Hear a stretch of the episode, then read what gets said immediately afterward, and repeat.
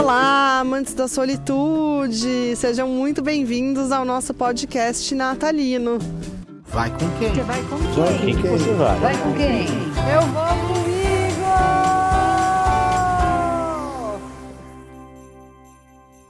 Natalzão caindo aí no final de semana esse ano, né? Depois que você trabalhou o ano inteiro, ficou esperando aquela emenda, né? Aquele feriadão.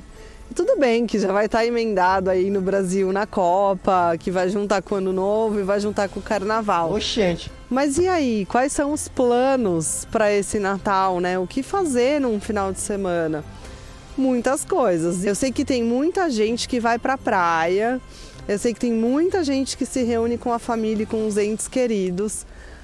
E tem muita gente que já vai emendar com o ano novo aí começar a se dirigir para aqueles destinos paradisíacos do Nordeste, dos quais eu sinto muita saudade.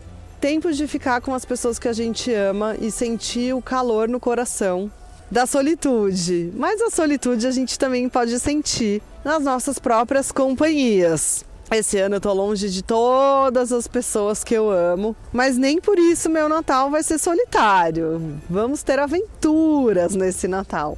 Mas eu ainda não vou contar para vocês, vou contar para vocês na próxima semana.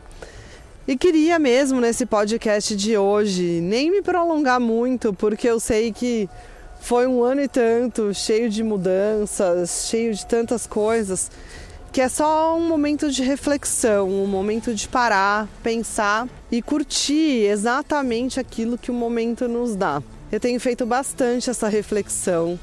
Vocês compartilharam comigo aqui as últimas semanas os saltos quânticos de crescimento que eu tenho aqui praticamente minuto a minuto.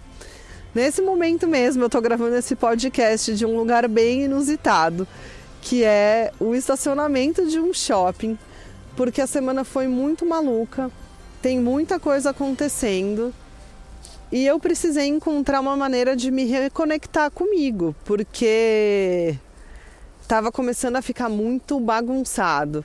E agora eu tô com essa sensação, aproveitar o melhor que eu posso na hora que eu posso do lugar que eu estou.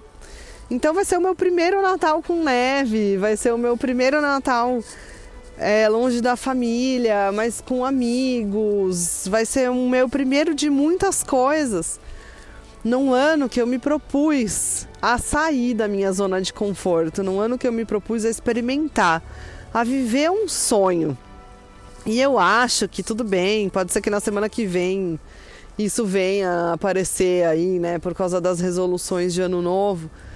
Mas é um momento de se orgulhar e de agradecer pelas pessoas que a gente tem na nossa vida, pelas oportunidades que a gente tem na nossa vida.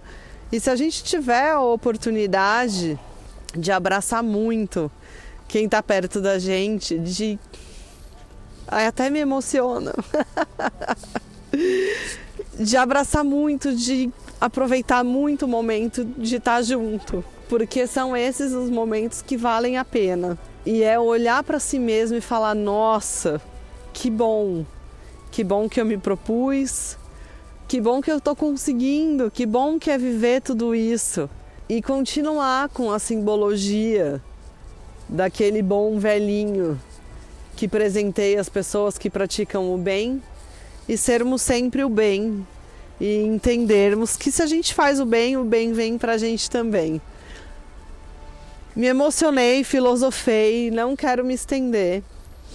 É mesmo um podcast bem curtinho, de agradecimento, de desejo de felicidades para vocês, de amor, de paz, que a gente nunca esqueça o motivo da celebração do Natal e que vocês aproveitem muito com as pessoas que moram dentro do coração de vocês. Um grande beijo. E se vocês não forem passar com as pessoas fisicamente próximas de vocês, aquelas que esquentam o seu coração, não se esqueça que você é a sua melhor companhia. E quando te perguntarem vai com quem, é só você responder: Ué, eu vou comigo. Vai com quem? Você vai com Vai com quem? quem você vai? Vai com quem? Eu vou